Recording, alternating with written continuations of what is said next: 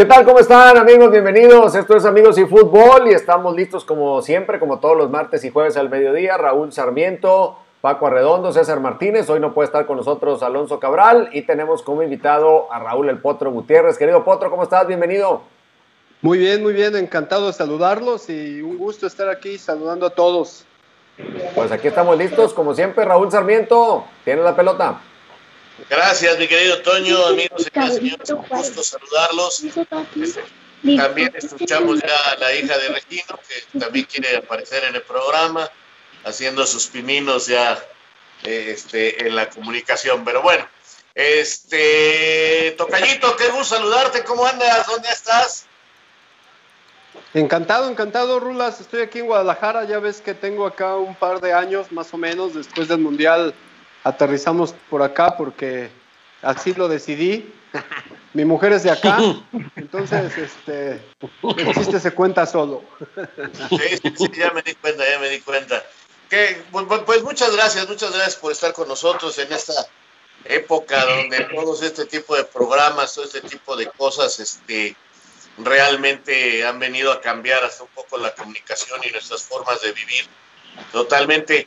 Eh, en una época, mi querido Tocayo, en que los jóvenes no se acuerdan muy bien de muchas cosas importantes y hemos tratado con los invitados de ir un poquito avanzando de, su pasado, encontrarnos con su presente, estuvo actualmente director técnico, eh, con una historia interesantísima de fútbol porque arrancas en un proceso que nos dio muchos directores técnicos, muchos eh, personajes del fútbol que están muy actuales, en aquel eh, otros donde tú surges a la vida profesional en el fútbol, Raúl. Sí, sí, es algo eh, que creo que, digo, además de, sentirme privilegiado de, de, haber estado en esos momentos, en esos tiempos, creo que fue un parteaguas en todos sentidos, ¿no? Porque fue ese equipo, por ejemplo, de Atlante que que fue trascendiendo de la, de, la segunda división. Después estuvo un año en primera división, muchos de esos jugadores estuvimos en primera división. Eh, volvemos a descender, ese equipo desciende de nuevo y el equipo vuelve a ser campeón y después ya se proyecta al campeonato de primera división. Pero eh, eh, lo que ahora resulta de ese equipo, yo pienso que, que es una visión que tuvo Víctor Manuel Bucetich, que era de, de, tener a, un gran número de jugadores con un nivel académico diferente. En ese tiempo que un jugador estuviera terminando la prepa o en mi caso que yo estuviera terminando la carrera de profesor, no era lo más común, no era, no era eh, muy visto. Entonces, creo que la resultante de eso, pues es que cuando ya terminas tu carrera, pues la preparación académica ahí sigue de alguna manera y te, da... Eh, yo no te digo que, te haga realmente diferente, pero te da otra visión de lo que puedes hacer después de jugar al fútbol y la resultante pues es eh, tipos directivos, tipos entrenadores, tipos en, los medios de comunicación, hasta en la política. Entonces, eh, creo que eso es una marca que mucha gente, que a lo mejor hoy es lo común, pero en ese tiempo, pues la resultante es esa generación de jugadores, Tocayo. César. Hola Raúl, siempre es un gusto platicar contigo. Tenía un rato que, no lo hacía y bueno, hay muchos, muchos temas sin duda de los cuales este, abordar porque muchos tienen que ver con, nuestra realidad, ¿no? Con, el presente. Hablas hoy de un equipo eh, formado eh, dentro de la cancha, pero conformado por gente que, que se preparó, gente que estudió, gente que tenía cierto perfil. ¿Quién es el arquitecto de esa, de, esa generación de, atlantistas? ¿A quién se le podría adjudicar la paternidad de un gran proyecto que tuvo un pico en la consecución de un título, pero que tuvo todavía un, futuro, pues? Eh, sin duda, Víctor, Víctor Bucetich, él fue el que, el que empezó con esa, con esa idea de conformar el equipo con ese perfil. Después, eh, eh, esa misma calidad, porque me acuerdo de un compañero Zamora, que era un jugadorazo, jugador de contención, y él se dedicó a ser ingeniero. Hoy es un ingeniero civil eh, que le va muy bien y, para que te des una idea de, cómo fue, eh, eh, cómo fueron esos tiempos. Entonces, después yo creo que esa consecución, sin duda, tiene que ver con una parte directiva. Digo, Toño García ha tenido muchos pasajes en, el fútbol mexicano, pero creo que el apoyar ese grupo de jugadores en base a sus logros, creo que también fue una parte medular, ¿no? Para que después ese mismo equipo se proyectara a los alcances que tuvo. Entonces, pero sin duda el, el artífice de, del truco fue este Víctor Bucetich. ¿Qué hubo, Raúl? ¿Cómo estás? Paco Arredondo, gracias por atendernos este día. Te mando un abrazo. hombre, encantado. Eh, pero era, una, era un Atlante con un sello especial, ¿no? Desde que venían de la categoría inferior hasta que llegaron a primera división y luego ese título. Eh, ¿En, qué consistía que, que, era especial ese grupo también? por la mezcla de, diferentes eh, formas de pensar, diferentes clases sociales también metidas en ese equipo, ¿no? Claro, claro, yo creo que, que, todo, todas esas diferencias que, tú mencionas, este, yo creo que se, conjuntaron en la cancha, ¿no? En la cancha se mostró un equipo lleno de exigencia, lleno de mentalidad, entendiendo que, que la mentalidad en ese tiempo eh, eh, era otra forma de pensar, de trascender, de no rendirse, de, luchar hasta donde se pudiera.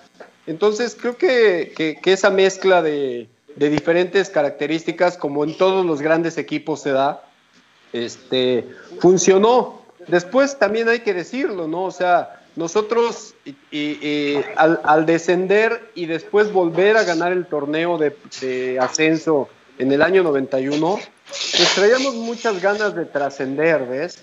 Y, ahí entra en, a escena este, Ricardo Lavolpe, que, que Ricardo sin duda eh, eh, esa personalidad, imagínate, entonces tú mezclas una personalidad tan fuerte como es la de Ricardo, con un montón de tipos que teníamos mucha hambre, eh, al que se agregó Herrera, el profe Cruz, tipos que también preparados, ¿viste? O sea, Grande Olati, eh, Rubén Romano, Marcelo Espina, entonces eh, Daniel Guzmán.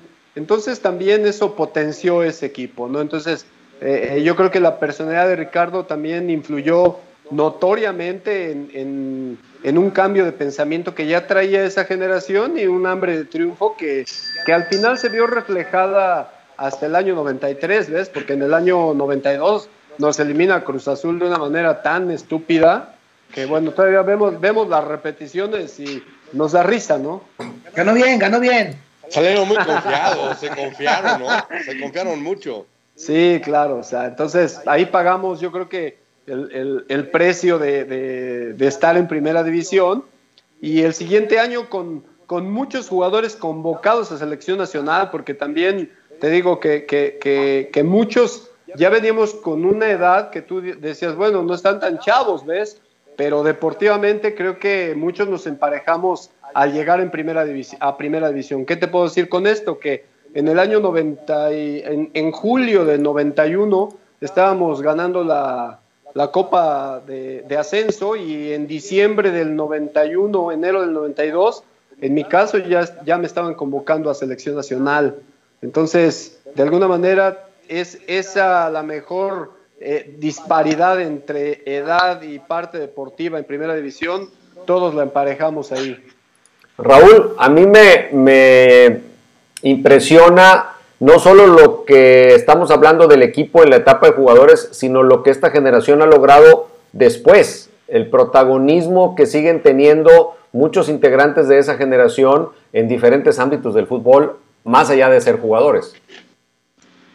Sí, sí, también te digo, uno, uno cuando, cuando echas la, la, cinta para atrás empiezas a, a, recordarlos, ¿no? Como los compañeros. Entonces tú veías a un Memo Cantú, a un Luis Miguel Salvador, siempre platicando con los de pantalón largo, ¿no? A, a un Pepe Cruz, Herrera y toda una banda platicando con, con la golpe de cosas, ¿no? Entonces, este, al mismo este, Félix, ¿no? Ahí que siempre estábamos entrenando y agarraba su pinche librito y a medio entrenamiento iba y escribía, ¿no? Entonces, este, empiezas de alguna manera y dices, ah, mira, pues, mira cómo terminaron este, mis compañeros. Y creo que... ¿Y Raúl Gutiérrez qué hacía? Eh, no, platicaba con, con, con, la voz y platicaba con todos y, y demás, ¿no? Algunos, pues, te digo, eh, eh, no se encontraban, se encontraban entre esos grupos y, y, al final, te digo, muchos terminaron como entrenadores. Mario García, por ejemplo, que también es un tipo que, que, es muy capaz como entrenador. Entonces hay, hay un montón de, de, circunstancias que, que fueron direccionadas a, a cada uno de nosotros, pero te digo, sin duda, creo que eso, eso obedece también a, a, una manera diferente de pensar y a una preparación que, que, te ayudó a encaminarte cuando terminó tu carrera, ¿no? Es que sabes que Raúl, estás para una serie de Netflix, porque, porque mira, eh, en los inicios de tu carrera viviste en México aquel, aquel boom que nos dio por el fútbol rápido. Este, Viviste en, el Atlante una situación bien específica, bien especial, de un grupo diferente que llevó al Atlante a lo más alto. Luego juegas en un América histórico porque el Potro Pegaso, como le puso este, el señor este, Bermúdez, eh, pues pertenece al América aquel de Ben Hacker, tú estuviste con ellos, estuviste con Villí, con Calucha, con García, con Del Olmo, eh, una América realmente especial. Además eres mundialista en un campeonato mundial y, participas donde todavía sigue este, saliendo cada vez más cosas y que qué pasó en la banca, que qué sucedió aquí y qué sucedió allá. Y, que y luego no quiso entrar. Exacto. Eh, este, y que y, ese Raúl Gutiérrez sigue creciendo, se vuelve técnico y acaba de campeón del mundo e increíblemente todo Oye, está igual que Sarmiento de desempleado.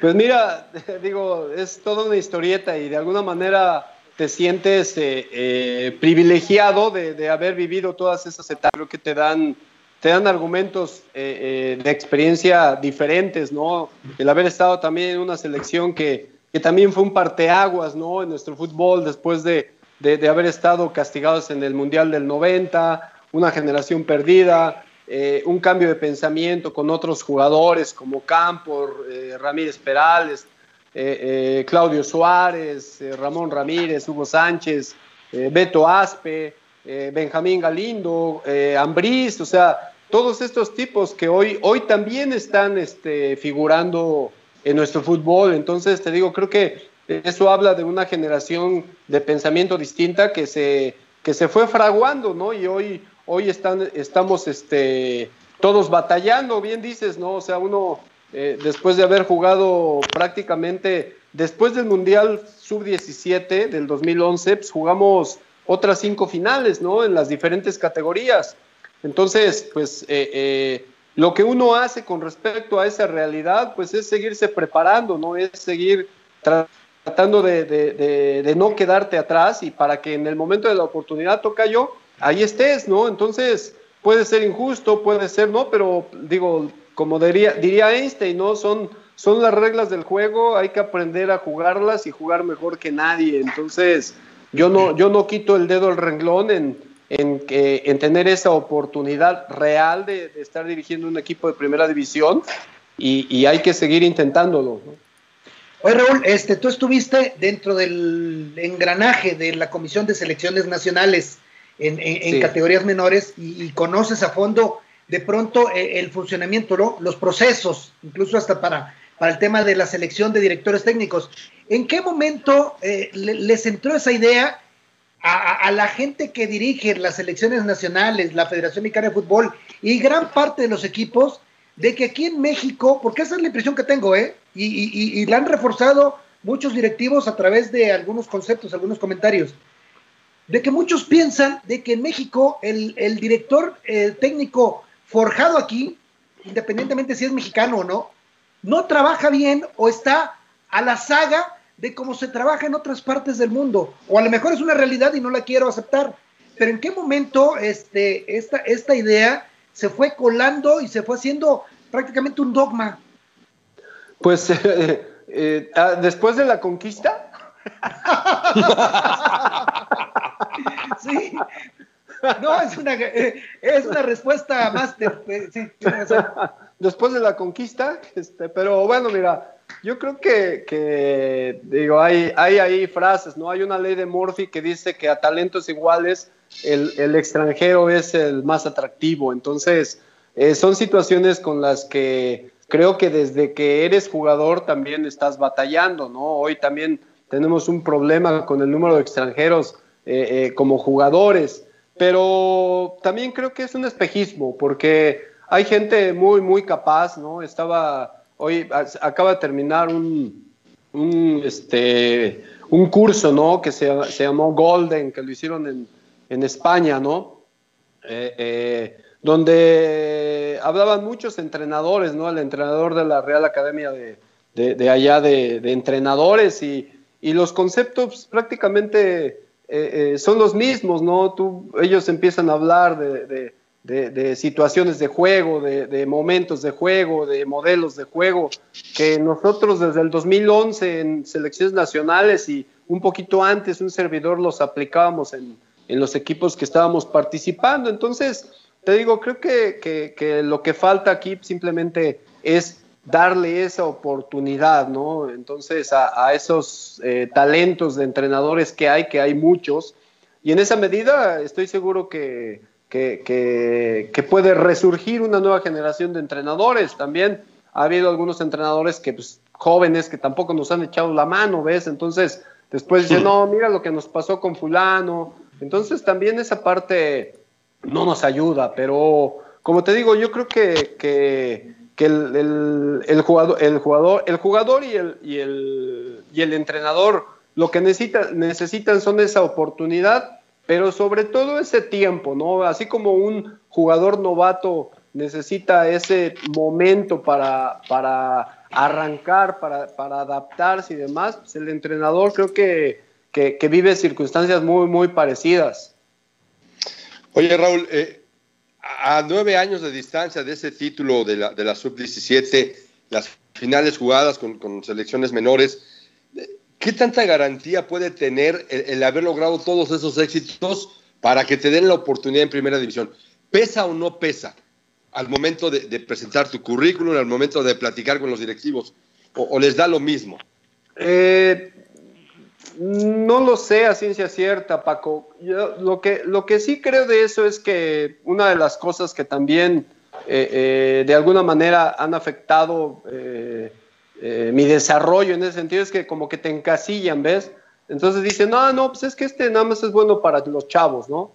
Entonces, pues, a, eso, a esa respuesta, eh, eh, yo siempre digo que, que, que, si a mí me hubieran dicho cuando llegué ahí, Memo Cantú me dice, oye, güey, tiene, tenemos aquí la selección mayor, ¿le entras? Pues por supuesto, y la idea iba a ser intentar ser campeón, ¿no? Con otro tipo de gestión, con otro tipo de, de trabajo. Eh, que es tan distinto de, una sub-17, pero los conceptos, el trabajo, la preparación, eh, eh, ahí están, ¿no? Y van a ser de la, de, la, de la calidad que requiere el nivel en el que estás. Entonces, te digo, yo creo que eh, el proceso olímpico fue un ejemplo de ello, ¿no? Porque al final, centroamericanos, panamericanos, preolímpico, el único torneo que no nos fue bien fue, fue el olímpico y entonces te califican por el olímpico cuando jugaste tres finales antes. Entonces, te digo, es válido porque así es el fútbol, pero la realidad es que la experiencia, el, trabajo que hay en ese sentido eh, eh, es lo que te avala. Yo creo que, que, eh, estuvimos en el ascenso también, ¿no? Tuvimos ahí un pasaje no tan, no tan bueno con Atlante por muchas circunstancias, un mal, un mal diagnóstico inicial que yo hice, pero después tuvimos toda una eh, eh, diferencia, ¿no? Con el equipo de Potros UAM, ¿no? Que un equipo que venía con nueve partidos perdidos, eh, le dimos otra cara, entonces eso de alguna manera este, rejuveneció o, reevaluó, el, revaloró el, trabajo que estamos haciendo. Pero como te digo, creo que, hace falta esa oportunidad, ¿no? Y también los momentos del fútbol mexicano a veces también no ayudan. Los torneos cortos, sin duda, a veces son, son muy complejos para jugadores jóvenes y obviamente para los entrenadores, ¿no? Oye, pero perdón, eh, antes de que, porque va a hablar Toño Nelly, pero quiero hacer una, un apunte a propósito de lo que mencionaba este Raúl. de, algunos, este, de, algunas ideas eh, arraigadas que, que, se tienen, bueno, ya que las traemos ya en los genes, ¿no? Pero de pronto somos este, víctimas o esclavos de los clichés. Y digo esto porque, por ejemplo, y me gusta poner mucho este ejemplo porque es muy reciente, los Cholos de Tijuana van a Sudamérica y traen a Quinteros, ¿no? Al fútbol mexicano para traer ideas frescas a nuestra liga, ¿no? Ese fue este, parte del discurso de la presentación. Después tú ves jugar a los Cholos y es el Atlas de Garisto de los 80. Entonces, este, sí, o sea, ¿cuáles ideas frescas? De pronto, el cliché de que el de afuera trae ideas frescas y nuevas y el de adentro no las tiene, es un tema con el que, de veras, Raúl, y mira que no soy eh, directamente afectado, no puedo, ¿eh? Pues es que mira, eh, ahí digo, son circunstancias, ¿no? Y, por ejemplo, Cholos es un, un, ejemplo muy interesante porque él, él tiene una, Cholos, el vivir en la frontera te da un tipo de idiosincrasia y, un equipo que tú tienes que conformar un poco a, la forma de, de, de, Tijuana, ¿me entiendes? Y eso eh, es muy difícil que un entrenador sudamericano lo sepa, ¿no? O un entrenador de donde, de donde tú quieras, ¿no? Tú veías a, al entrenador pareja, ¿no? Y, y, tú veías ahí como que una mezcla de, de, la US Soccer con, con, la con la este con la liga mexicana ah. pero pero nunca logró este estructurarse de la manera y de la idiosincrasia que requiere un equipo como Cholos entonces te digo creo que, que, que, al final esa parte de, de, que te vengan a enseñar no o sea Caiciña viene con la periodicidad táctica que acá conocíamos desde el 2011. Entonces, yo cuando veía todo eso y tanto boom que le hicieron, decía, ¿por, qué no fueron las elecciones nacionales y nos preguntaron, ¿me entiendes? De cómo se trabaja todo eso. Entonces, yo creo que lo que le hace falta también a, nos hace falta a los entrenadores mexicanos de alguna manera es eh, eh, manejar mejor nuestra imagen, ¿ves? Aparecer en todos lados, hablar de la zona 14, eh, hablar de la, del modelo longitudinal y, hablar de, con todas esas palabras que, a lo mejor le gustan más a los directivos, ¿no? que son más como de actualidad y, al final creo que es válido, pero sí también creo que, el entrenador mexicano tiene que, que, em, modificar esa parte para que también sea más atractivo, ¿no? Al final, sí, eh, como siempre le decía yo a mis jugadores, ¿no? ¿Qué es lo primero que ves eh, eh, en un carro cuando lo ves, ¿no? Pues lo ves por fuera, pero después ya ves qué tiene por dentro y si se adapta a lo que tú quieres realmente, ¿no? Pero pues lo, de la vista nace el amor, ¿no?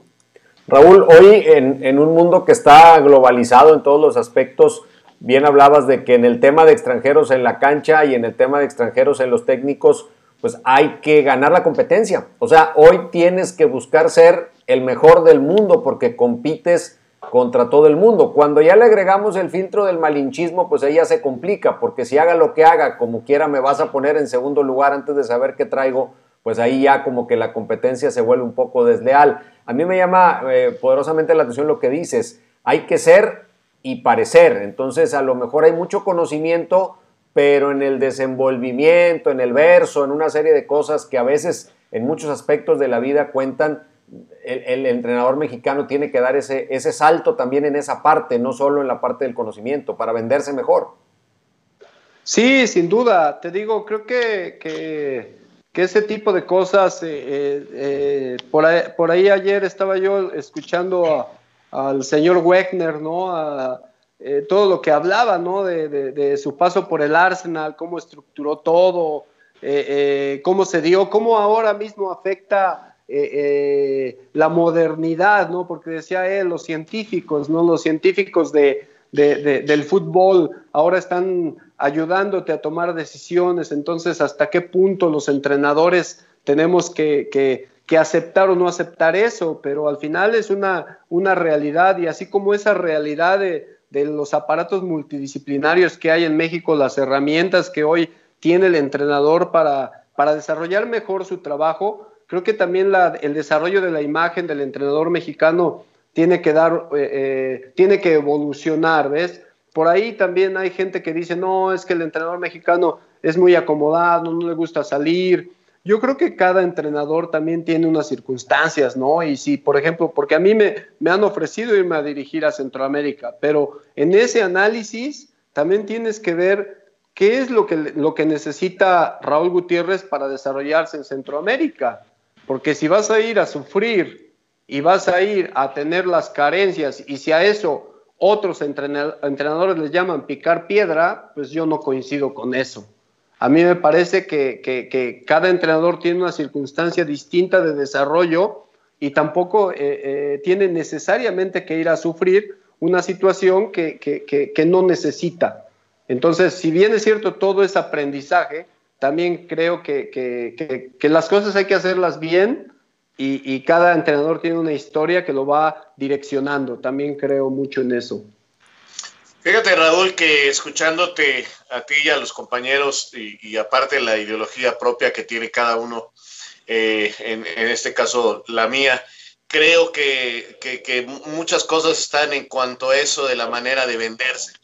Y a mí me llama mucho la atención hoy, inclusive algunos periodistas jóvenes, que qué bueno que lo hacen, pero ojalá entendieran que el fútbol no se inventó ayer y que Guardiola no es el último inventor del fútbol mundial, sí es un gran director técnico que ha sabido trabajar maravillosamente con extraordinarios futbolistas, que no es fácil, pero, por ejemplo, ayer oía que, eh, ayer leía o escuchaba, no me acuerdo, eh, que el fútbol actual con, con los porteros eh, el arquero del, Barcelona se convierte en ese nuevo arquero que quiere el fútbol. Y me dieron ganas de pasarles un video del Toluca de los años 70 viendo a Walter Gacire salir con Ricardo de León con la pelota dominada. Claro. O lo que, o lo que hacía, o lo que hacía Jorge Campos, o lo que hizo René Guita, que, que caramba, entonces, este, y siempre decimos, son adelantados a su época. Y me parece que, en eso que acabas de decir está mucho de la verdad por lo que a los técnicos mexicanos les cuesta trabajo. Su manera de hablar, su manera de presentarse y, y la manera de hacer clic con los medios. Porque lamentablemente si no te reciben bien los medios, ya vas en contra. Y, y, los extranjeros, ponías el ejemplo, yo me acuerdo cuando Patricio Hernández llegó a dirigir a, a Santos, y, de repente prohibió el chile y no se paren en la mesa, y cosas que ya ocurrían, pero que fueron muy vendidas como e, en contra totalmente del fútbol mexicano. Y, así porque Patricio no cayó bien y nunca analizamos si trabajaba bien o no en la cancha. Y lamentablemente siempre analizamos, no sé si estés de acuerdo, el resultado. Y nos hemos olvidado un poquito de analizar las formas. Claro que en el fútbol lo más importante es ganar y si no ganas te corren, eso lo entiendo perfectamente. Pero de repente también hay que analizar un poquito las formas, el equipo. Por ejemplo, ahora Alex Diego va a dirigir a Querétaro. Si no le va bien, lo van a crucificar. Pero hay que ver qué equipo le van a dar, porque también este, no va a tener a un equipo de esos con los que tú puedes competir mano a mano contra los grandes tiburones que hay en el fútbol mexicano, Raúl. Sí, sin duda. Mira, eh, yo creo que hoy, hoy el, la gestión del nuevo entrenador debe de entender, y creo que así ha venido siendo, que la prensa es parte importante de, de, lo que haces, ¿no? Yo creo que eh, eh, los tiempos de, decirles que no sabe nada, que dónde aprendieron a ver el fútbol y demás, creo que, que ya fueron. Yo creo que hoy Hoy hay una nueva generación también de periodistas que, a lo mejor no tienen la necesidad de saber, ¿ves? O sea, ellos van, checan y es muy respetable su, punto de vista. Entonces, creo que, el nuevo entrenador o la nueva mentalidad del entrenador tiene que entender que, son parte de. Y, después también es, es, yo creo que muy, muy importante que, el, que el entrenador hoy, hoy entienda dónde va. Yo siempre he pensado que, que los proyectos deben de ir de la, de la, de la base organizacional, o sea, es decir, que si, si tú, este, eh, Federación de Mexicana de Fútbol, quieres que tu equipo juegue de determinada manera, pues tú lanzas una convocatoria, ¿no? Y entonces saber qué entrenador se anima a estas características, no al revés. O sea, viene un entrenador nacional, eh, que juega de determinada manera y entonces después dice, no, ahora todos los equipos mexicanos tienen que jugar de determinada manera. Entonces, creo que es al revés, debe de ser institucional esa, esa decisión. Y, lo que mencionas de, de, los retos que tienen los entrenadores como ahorita Alex Diego, bueno, son circunstancias que, que, espero también el equipo y la, la institución, el mismo Querétaro, pues le dé las herramientas, ¿no? Porque como siempre he dicho, ¿no? O sea, a veces uno es bueno, pero no mago. Y, este, y creo que, que, hoy, hoy este, ese tipo de retos de alguna manera, pues también te obligan a tomarlos, ¿no? Las situaciones del fútbol como están, tú hablabas eh, lo que yo comentaba hace un momento, el, los torneos cortos te obligan a los resultados. Entonces, ¿Por qué? Porque si no tienes tres buenos resultados, ya están pensando en cambiarte, ya están pensando en otra cosa. Entonces, yo creo que es muy, muy importante que la parte institucional vaya de la mano con el entrenador y de esa manera se desarrolle. ¿eh? Creo que, que, no es tan complicado, pero muchas veces en México no, no estamos muy acostumbrados a hacerlo. O sea, eso no quiere decir que no se sepa, simplemente, simplemente creo que hay que tomarlo desde la parte de organización y planeación. Oye Raúl, y en el tema del jugador, por ejemplo, la, generación con la que se consigue el título en el 2011, muchos se cuestionan por, a dónde están muchos, por qué no llegaron, qué pasó en el camino. E, e, en ese, en ese tema, el técnico, ¿qué se pregunta a sí mismo al paso de los años? ¿De, qué pasó con esos jugadores? Pues eh, yo creo que, como exjugador también que fuiste, te das cuenta de muchas de las circunstancias que, se dan, ¿no? Entonces, como, como yo mencioné a esos muchachos, ¿no? Se los dije el día que quedamos campeones, ¿no? Eh, incluso a los de la generación siguiente, igual se los dije después de que terminó el partido contra Nigeria.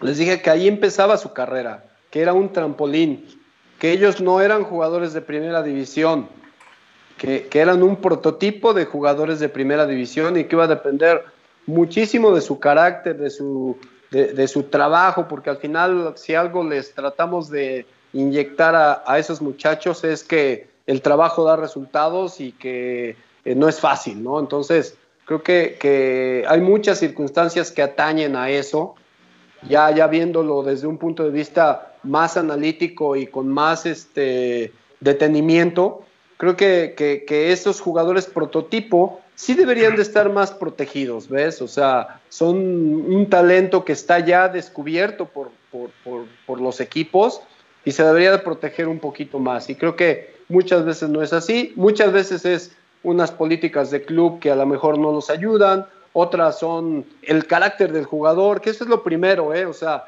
el carácter y la adaptación del jugador, este, eh, la familia, a esa edad son tipos totalmente vulnerables a lo social, entonces la familia juega un papel fundamental, ¿no? Y, y finalmente te puedo decir que los entrenadores, ¿no? Los entrenadores que, la política del club tiene que ir de la mano con los entrenadores, porque al final puede ser un, muchacho muy brillante que tenga un buen desarrollo, pero si no tiene cabida, eh, cabida en los equipos de primera división, pues está complicado. O sea, el jugador no va a dar ese salto. Toño, no, Toño, adelante. Fíjate, ahí yo tengo un, conflicto porque a veces creo que se piensa que el jugador por jugar mucho se va a hacer bueno. Y yo a veces pienso que el jugador bueno se gana el lugar y luego se hace mejor. Pero no es el, el estar por estar. O sea, a veces yo digo, si no le podemos ganar la competencia al, jugador extranjero en el día con día en un entrenamiento, pues ¿cómo les vamos a querer ganar después en una Copa del Mundo un partido? No sé, a lo mejor es un poco extrema la postura para, radicalizar el comentario, pero en esa parte de competir y ganarse lugar contra el denles oportunidad, ¿dónde está el punto medio, Raúl? Para que realmente jueguen los mejores, porque los que son buenos desde un principio los ves y los otros, bueno, pues van a ser jugadores normales, ¿no? Eh, pues lo que pasa en este sentido son, son digo, es, es, muy amplio el, el, comentario, ¿no? Pero, por ejemplo, el jugador joven yo creo que requiere ese tiempo, ¿no? Y, y muchas veces al jugador extranjero, por darte un, un, ejemplo, le dan, ¿cuánto? Un delantero, le dan tres meses, le dan media temporada para que se adapte.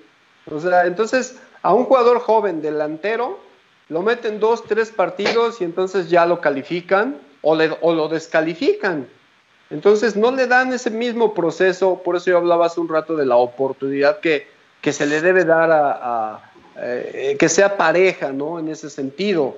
Entonces, ahí eh, eh, uno entiende que, que, para que para que uno pueda adaptarse a un nivel, pues tienes que estar cierto tiempo en ese nivel. Y, estoy seguro, y yo también puedo ponerme del lado de los entrenadores, como siempre digo, los entrenadores metemos a los mejores, ¿eh? no, metemos, no somos tontos, o sea, ponemos a los que tenemos que poner, pero sin duda el desarrollo de los jugadores tiene un punto hasta que ese jugador ya está listo para competir al nivel de primera división, por ejemplo. Entonces ahí ya es distinto, ahí ya empieza una competencia real, pero si tú pones un jugador extranjero y lo pones a jugar cuatro partidos seguidos y al jugador nacional lo pones a jugar un partido, ya no hay competencia.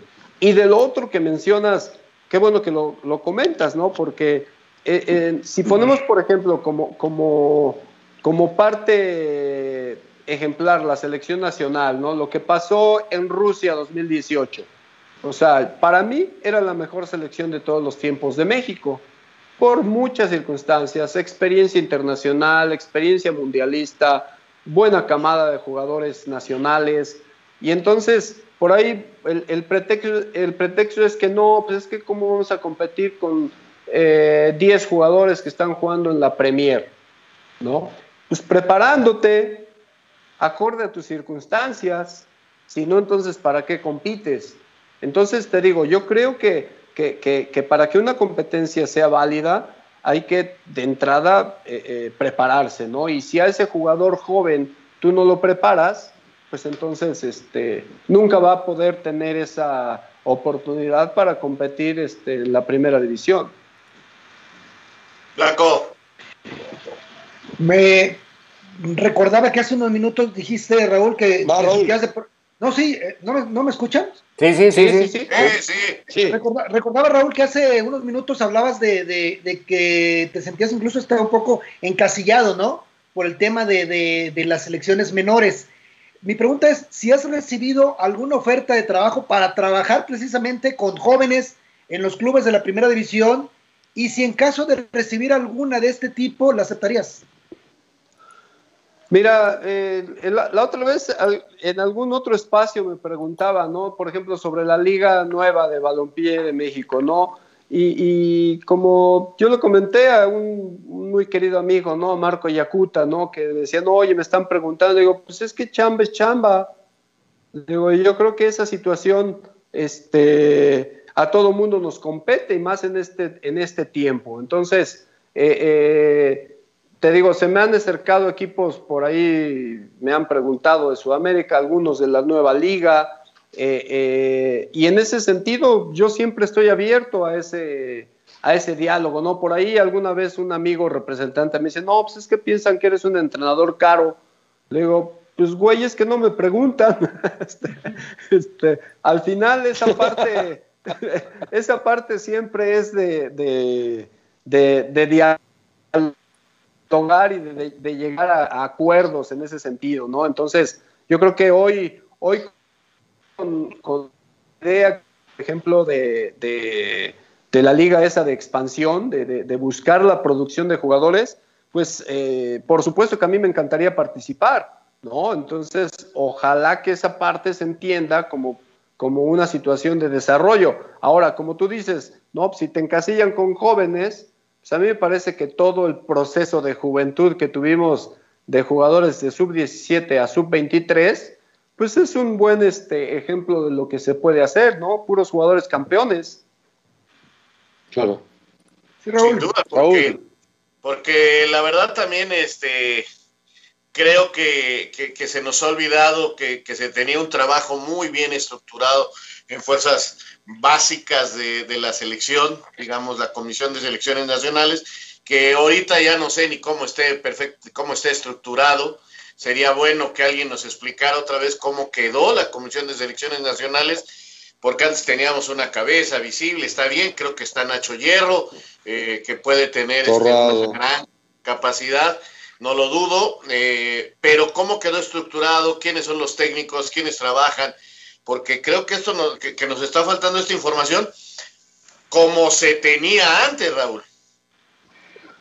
Pues mira, eh, como todo proceso que empieza, creo que los cambios de administración y volvemos al tema de idiosincrasia, ¿no? Eh, de alguna manera afectan y, uno no, no, pretendiera permanecer eternamente en ningún proyecto, porque eso creo que no sucede en la vida, en la vida real, pero eh, yo creo que hoy, hoy el nuevo proceso de, de selecciones nacionales pues va a tener ese, eh, ese nuevo objetivo, ¿no? O sea, es, es una nueva administración, es una nueva visión y creo que ahí es donde yo comentaría, ¿no? Que, creo que esa, esa nueva visión siempre va a tener que buscar un tema de experiencia, ¿no? Y en ese sentido, hablo de experiencia eh, eh, de lo que ya fue, o sea, ellos tienen ahí todo, todo documentado, todo el trabajo que se hizo durante 6, 7, 8 años, eh, para tomar un buen ejemplo, ¿no? De lo que funcionó y de lo que no funcionó. Entonces yo creo que que hoy pues, hay que esperar a ver cómo se da ese desarrollo pues para, para poder calificarlo, ¿no? Porque creo que sería injusto decir, no, pues es que sí funcionó, no funcionó, cuando todavía no arranca realmente su, su proceso, ¿no? Sus procesos de competencia. Y ahora con lo de la pandemia también se vuelve todo, todo, todo una complicación. Entonces creo que ahí eh, eh, hay que ser de alguna manera condescendientes en ese sentido y al final después ya esperar ver cuál es la, estructura, ¿no? Pues sabemos que está Nacho, pero pues no sabemos este, quiénes son los entrenadores de la sub-20, de la sub-15, de la 17, y, eso, por supuesto, al final pues, es parte de, del dominio público que, que, necesitamos saber, ¿no? O al menos a los que nos interesa. Y una estructura, alguna, algún día te lo comenté, eh, yo creo que, por ejemplo, en su momento, tú tuviste que haber estado forzosamente en el equipo de trabajo de Osorio. Y, te lo dije alguna vez en algún desayuno ahí con Marquito Sánchez, este, porque creo que, ese era el, camino y que él tenía que tener una persona cerca.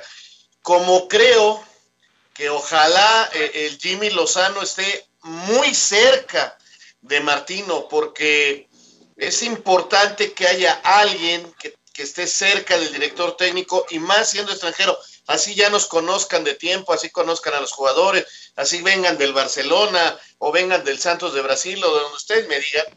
Creo que la participación de gente de la misma comisión dentro de la selección es muy importante y que no crean que esa persona está ahí para, para estar de oreja o de chismoso. No, al contrario, de asistente, de auxiliar que los enriquezca, porque yo creo que a Osorio siempre le faltó alguien que le hablara de cómo somos, porque a la fecha pues terminamos quedando en que si nos traicionó, que si lo traicionamos, y, es una de traiciones que, bárbaras, ¿no? Pero, pero, pero faltó alguien dentro de ese, de ese, de ese equipo que, que, que pudiera ahora mismo inclusive sacar conclusiones. Mira, yo creo que ahí no se combinaron bien ciertas cosas eh, en el sentido de que cuando hay el cambio de administración que sale Héctor González, Héctor González era un convencido de que, de que el proceso olímpico pasara lo que pasara y eh, el entrenador iba a ayudar a selección mayor. Entonces, cuando hay el cambio administrativo con, con Memo Cantú, pues obviamente traía otras ideas y en ese sentido eh, eh, esa fue la, primera parte ¿no? que afectó. La segunda parte creo que fue esa falta de comunicación, ¿no? O sea, yo muchas veces yo veía que estaba pues, el cuerpo técnico del profesorio, nuestros entrenamientos y demás, pero nunca logramos tener ese acercamiento que creo que debimos haber tenido, como ahora lo tiene el Jimmy con este con Martino, porque al final creo que muchos de esos jugadores con los que yo estaba trabajando deberían de haber estado en esa selección de Rusia 2018, ¿no? Pero te digo, creo que fue hay una, una eh, poca comunicación que tuvimos, tanto de mi parte como de la parte eh, eh, administrativa para generar esa conexión y esa sinergia, creo que, que, no fuimos muy claros, sobre todo a la hora de, hacerlo, ¿no? Yo prácticamente al profesorio, pues yo lo conozco en Río, entonces ya de ahí pues, salió, o sea, lo conozco en el sentido de, de, trato. De, trato, de estar ahí, ¿no? Porque pues de que conocerlo, bueno, pues ahí estábamos, ¿no? Pero creo que, nos faltó eso, ¿no? Y, estoy seguro que lo hubiera podido ayudar en ese sentido por muchas cosas, más allá de, del conocimiento de los jóvenes y demás, ¿no? Entonces, te digo, desgraciadamente la, la situación no se tornó la idónea, después terminan los Olímpicos y cuando yo tengo la idea de poder ayudar a, su grupo de trabajo, pues este, también no fue lo óptimo en ese, en ese momento. El profesor, te tengo que decir, fue eh, muy, muy decente. Él siempre me dio la puerta abierta para, para estar cerca de ellos, pero al final las circunstancias pues, se fueron dando para, para otro lado, ¿no? Estoy seguro que, que, el profe hubiera, eh, hubiera estado bien que tuviera un contrapeso también para muchas cosas que, que él de repente determinaba, ¿no? Y pues de repente lo escuchas hacer comentarios este, tan desatinados como el de la mentalidad y todo eso, pues entonces también eh, eh, todavía eso me da más razón pues, para decir, híjole, profe, creo que teníamos que haber estado ahí para, para este, orientarte un poco más en ese sentido, ¿no? Oye, Raúl, pero ahí, ahí en esa parte sí te abría la puerta Osorio, pero los que estaban al lado de Osorio o en el entorno de Osorio son los que no permitían que pasara el técnico mexicano. Eh, ¿Estoy en lo cierto? Te digo que fue, fueron las circunstancias que se fueron acomodando de esa manera. O sea, el, hecho de que nosotros, de alguna forma, de, selecciones menores que, que, en este caso les habían dado, nos habían dado la responsabilidad del proceso olímpico, precisamente para tratar de dar una continuidad a lo que pasó en el 2012, ¿no? Entonces, eh, eh, cuando esta situación, te digo, cambia por la parte administrativa, entonces esa parte ya no, ya no cuadró con la nueva administración y tampoco cuadró en el sentido de la comunicación que yo debía haber tenido con el profesorio o la comunicación que se debería de haber provocado para trabajar más de cerca los dos. Entonces, cuando, se, cuando ya no se hizo eso en un tiempo determinado y lo quisimos hacer más adelante, pues entonces ya no, ya no era, ya, ya había pasado el momento, ¿me entiendes? Entonces, te digo, creo que fueron circunstancias que no jugaron a favor de eh, ni, ni, mías y pues, al final con los resultados, con, con ellos, ¿no? Porque pues, pueden hablar de que hizo muy buen resultado, pero pues, si a mí me juzgaron por haber, no haber tenido unos buenos Juegos Olímpicos, pues entonces creo que al profesorio también tendrían que haberlo juzgado porque no tuvo un buen mundial, ¿no? O al menos no, no consiguió lo que todo el mundo queríamos. De acuerdo. Raúl, eh, estamos para llegar hasta dónde, porque yo he platicado aquí en este espacio con diversa gente de fútbol y entrenadores y sigo pensando que a veces partimos del, del análisis equivocado, es decir, Queremos ser campeones del mundo, sí, y a todas las competencias que entremos todos en lo que sea de la vida tenemos que entrar pensando en ganarlas. Pero una cosa es tener el deseo y tener la expectativa, pero también tenemos que partir en un ámbito profesional de un análisis serio de, fuerzas y debilidades. O sea, yo no puedo dirigir al, al Veracruz y querer este, decepcionarme porque no fue mejor que los Tigres. O sea, son cosas que en un, en, un, plano de realidad se tienen que poner en un papel, se tienen que poner en una mesa de análisis con un entrenador y con un directivo. Que después en la cancha puedes dar el extra y puede salir el partido de la vida y el, el milagro y lograrlo, sí. Pero no me puedo defraudar de no haber llegado a algo si partí de un análisis correcto.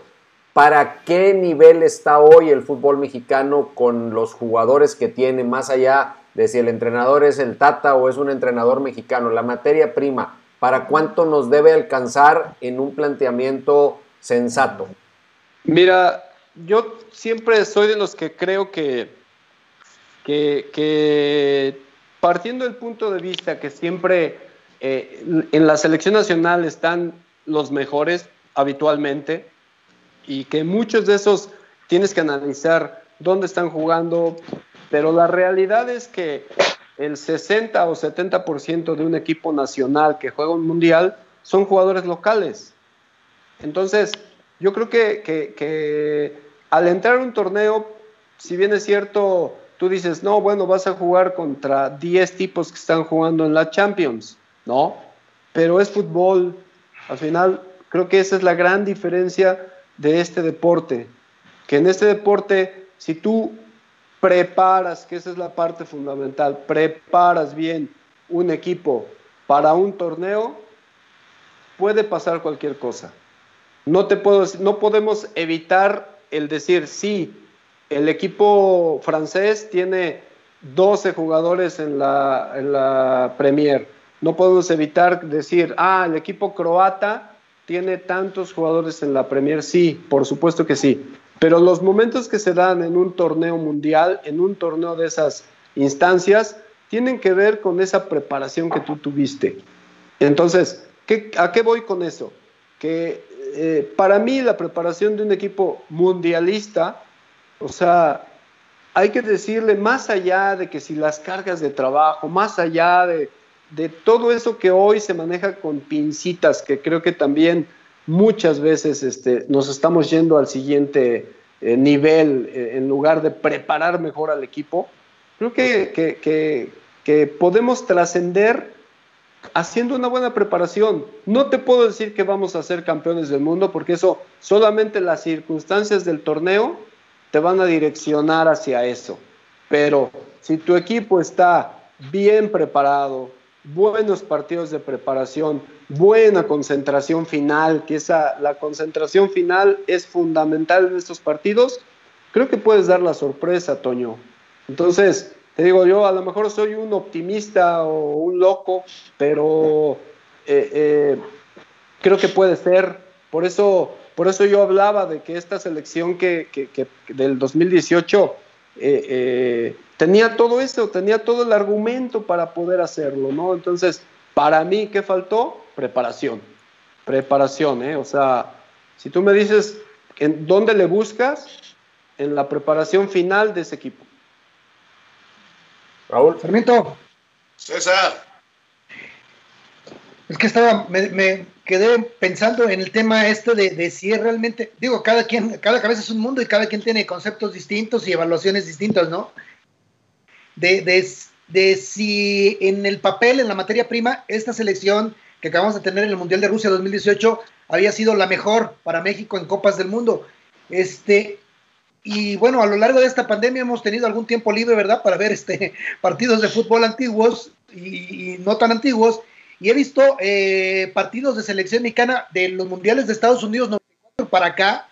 Y ha habido momentos, Raúl, que esos equipos, esos, esas selecciones nacionales mundialistas, me entusiasmaron. O sea, cuando yo veo a México, la manera como le pone un baile, porque eso fue un baile a Italia en el 2002, a Alemania en el, en el 2006 también, o sea, fueron 70 minutos de un toque, este, los, que le daba este Manuel Apuente a, a la selección de Alemania. A la selección de Brasil 2014, poniéndole un baile a Croacia también, o sea, eh, refrescar esas imágenes, esos partidos y darnos cuenta que, que, sí es factible, ¿no? Jugar de pronto de igual a igual. Pero el tema es que llegas a la conclusión y, es, no ganaste, ¿eh?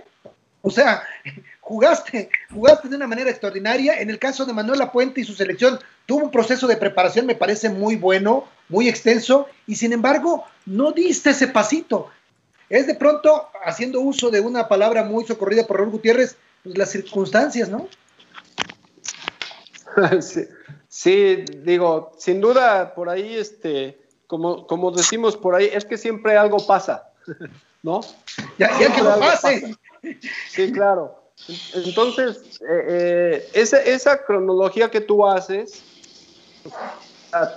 eh, me das, pienso que me da razón a lo que te digo, ¿no? O sea, cómo, cómo esos equipos han ido evolucionando para encontrarte con un equipo que tiene, tenía experiencia mundialista, que tenía experiencia en ligas internacionales y que tenía buenos jugadores nacionales. Entonces, ya esa materia prima ya la tenías ahí. Entonces, sí creo que esa preparación, o sea, eh, tiene que ser distinta, ¿ves? A veces eh, eh, pareciera que no, no, no, entendemos lo que es jugar un mundial, ¿no? Y a veces esa parte, a veces es, la, es el único mundial que vas a jugar. Me encantaría decirle yo a muchos de esos jugadores, ¿no? Ojalá que juegues más, pero es tu, único mundial. Entonces hay que prepararnos desde todos los puntos de vista, ¿no? O sea, para meter el gol cuando tienes que meterlo, ¿no? Contra Alemania, por ejemplo, ¿no? O, para no fallar, como nos, pasó en Sudáfrica, ¿no? O, para pararte mejor tácticamente, como nos pasó en Brasil contra Holanda, y solucionar el partido. Ese tipo de preparación, y como, como si tú ves los ejemplos que te acabo de dar, tiene que ver con, con los jugadores, tiene que ver con el entrenador, tiene que ver con la parte física. Entonces, yo voy mucho a ese detalle, ¿no? Ese detalle. Quizá porque esa preparación, cuando nosotros la requerimos, entendamos que es otro nivel, pero los protocolos, el estrés, la situación de un mundial, en ese sentido, es complicada, ¿no? O sea, un nivel quizá distinto por la juventud de los jugadores, pero la preparación creo que al final es la que te cambia o no te cambia el panorama, ¿no? O sea, después de que te meten un 6-1 en el primer partido del, Emiratos Árabes 2013, pues si tu equipo no hubiera estado preparado psicológicamente, entonces pues, ahí quedó el equipo mexicano y sin embargo llegamos a la final. Ese tipo de detalles son los que te digo y creo que teniendo esos grandes jugadores que tienes, pues entonces el entrenador que está en turno tendría que apretar esas pequeñas tuercas, ¿no? En lo físico, en lo técnico, en lo táctico, en lo psicológico. Fíjate, Raúl, yo creo que hay que hacer que esas circunstancias pasen a favor, ¿no? Eh, y ya han pasado, porque César ya hablaba de esos momentos y yo soy convencido, eh, también creo que soy muy optimista a lo mejor, pero yo estoy convencido que podemos lograr mucho más cosas y que tenemos que hacer que esas circunstancias de las que hablan pasen a favor, como sucedieron en el 2005 cuando eh, a punto de quedar eliminados por Costa Rica se logró aquel gol de Efraín y se fueron a tiempos extras este, y, terminaron siendo campeones del mundo. ¿Y qué te voy a decir de la tuya, que donde normalmente las circunstancias siempre estaban en contra de Alemania, cuando jugábamos contra Alemania, estuvieron a favor y aparece la momia y hace un golazo de chilena y, y, lo que nos ocurría siempre, hicimos que ocurriera a favor.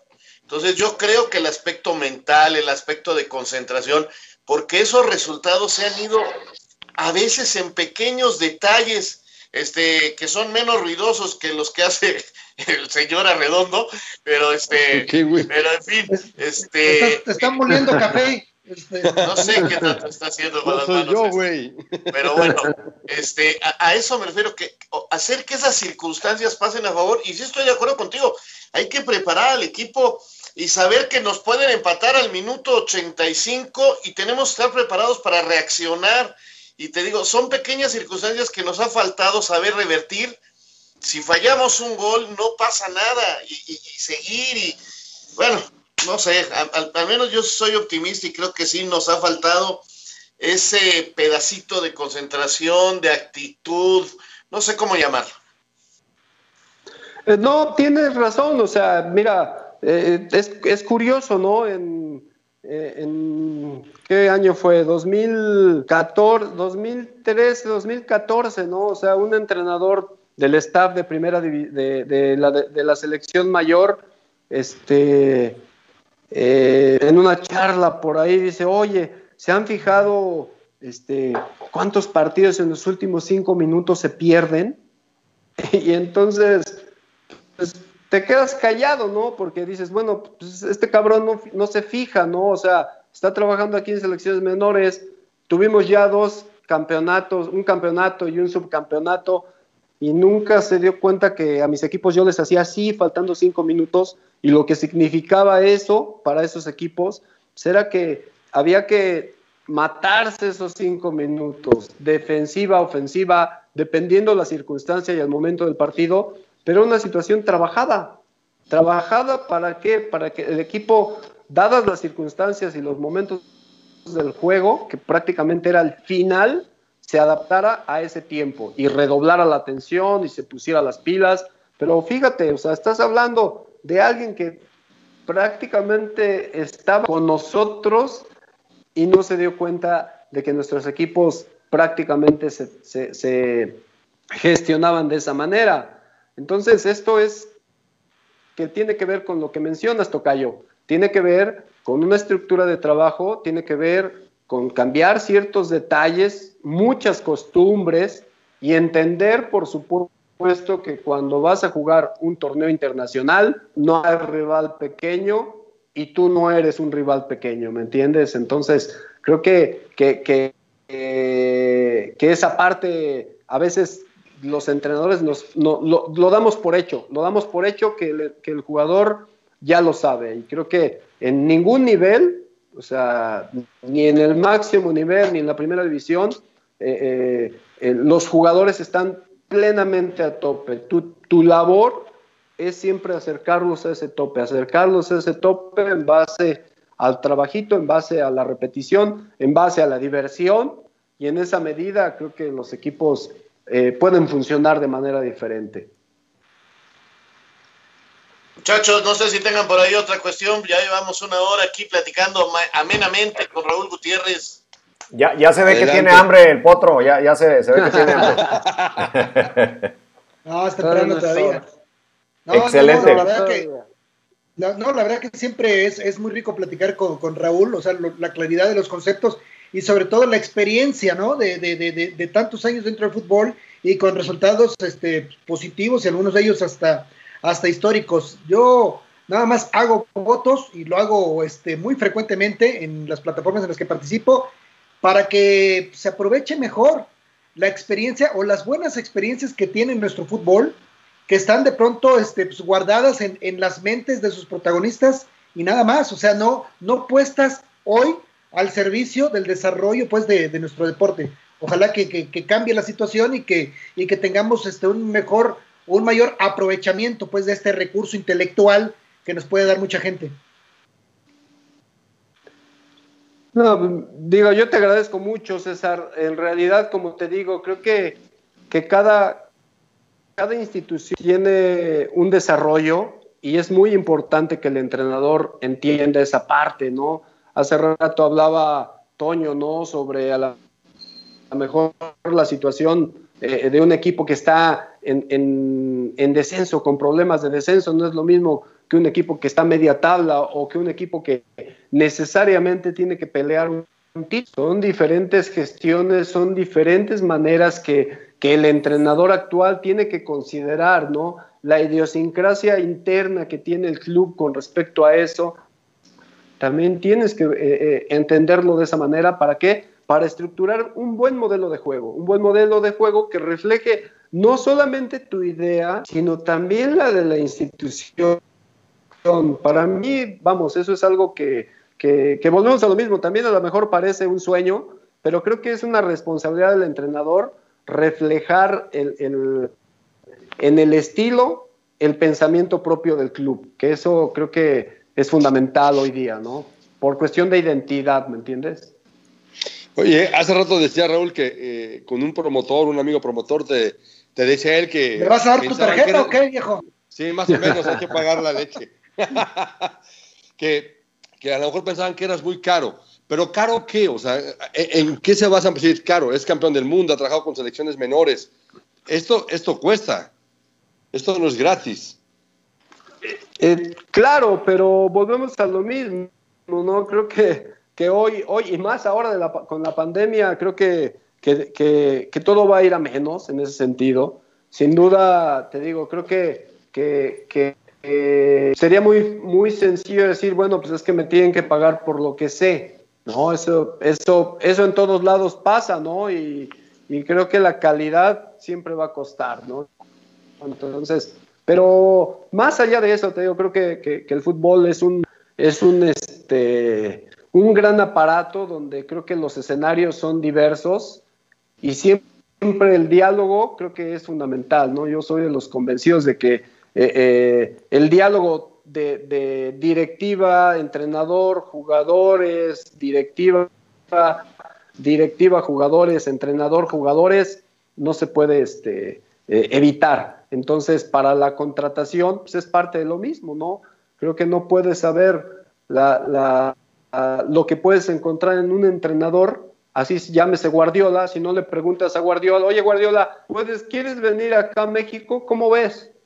Ya te dirás sí, no, mañana, pero pues hay que hacerlo, ¿no? Creo que, que la apertura de tipos como él, este, eh, siempre es muy grande y, creo que en nuestro caso es, es un ejemplo este, así, ¿no? Creo que, que más allá de lo que se piense de uno como por, por el currículum que uno tiene, creo que está el diálogo y, en ese diálogo siempre estamos abiertos, siempre. Por cierto, está muy cerca de regresar el Atlante al Estadio Azul, ¿eh? Este, ya, ya, es una noticia que está corriendo en, los últimos, en las últimas horas. Azulgrana, no azul. Bueno, sí, ok, al estadio Azulgrana. Al este, estadio, volverá a ser, volverá a ser Azulgrana ese Exactamente, tendremos al potro de hierro aquí. Qué bueno, digo, ojalá, la verdad es que es una buena noticia para toda la gente, ¿no? Creo que, que, que, que espero ahora sí la gente aprecie el volver a tener a su equipo en la ciudad, porque de verdad, o sea, eso es lo que te digo. Eh, el otro, ya saben, Félix Fernández siempre defendiendo este, los colores a capa y espada, y yo platicaba con él, digo, está muy bien, digo, pero si la, gente no va, digo, está cabrón para los equipos. Claro. Entonces, claro. O sea, entonces la gente puede agarrar y hoy en redes sociales decir, sí, hay un millón de atlantistas, Sí, güey, pero también vayan, apoyen, porque al final lo que saque, salga de taquilla es para el equipo. A lo mejor no es para pagarle a los jugadores, eso es otra cosa. Pero sí hace que todo funcione también de otra manera. Y yo creo que, que vale la pena ese esfuerzo por tener al, a los potros ahí en la capital, ¿no? Muy bien. Muy bien. Listo, Raúl. Querido Raúl, te agradecemos. Fue más de una hora platicando contigo agradablemente. Este, ojalá vengan buenas noticias pronto. Yo creo que hay, un buen técnico desperdiciado, francamente, y no por todo lo que hemos platicado en otras ocasiones y hoy. Eh, muchas, muchas gracias, mucha suerte. Cuídate, por favor. Este, y tranquiliza ahí a tus cuates atlantistas que andan muy, muy, muy contentos. No, bueno, ya sabes cómo son, ya sabes que son mitoteros, los atlantistas son mitoteros por naturaleza. Entonces, este, no podemos evitar todo eso, pero no, un gusto de, haber platicado con todos ustedes, la verdad siempre, pues hablar de fútbol, ¿no? Que es, que es nuestra pasión, este, siempre no, no, no, hay, no hay tiempo que alcance, pero agradecerles de verdad este espacio y, y ojalá nos podamos hablar pronto, igual todos ustedes cuídense, que la gente se cuide, estamos en el momento más cabrón de la pandemia, no se confíen, este, tomen sus precauciones, por favor. Gracias, Raúl. Gracias. Nos vemos el... Somos un modelo, Nos vemos el próximo jueves al mediodía. Gracias, amigos y fútbol. Gracias. Hasta luego. Bye. Abrazo. Abrazo, bye.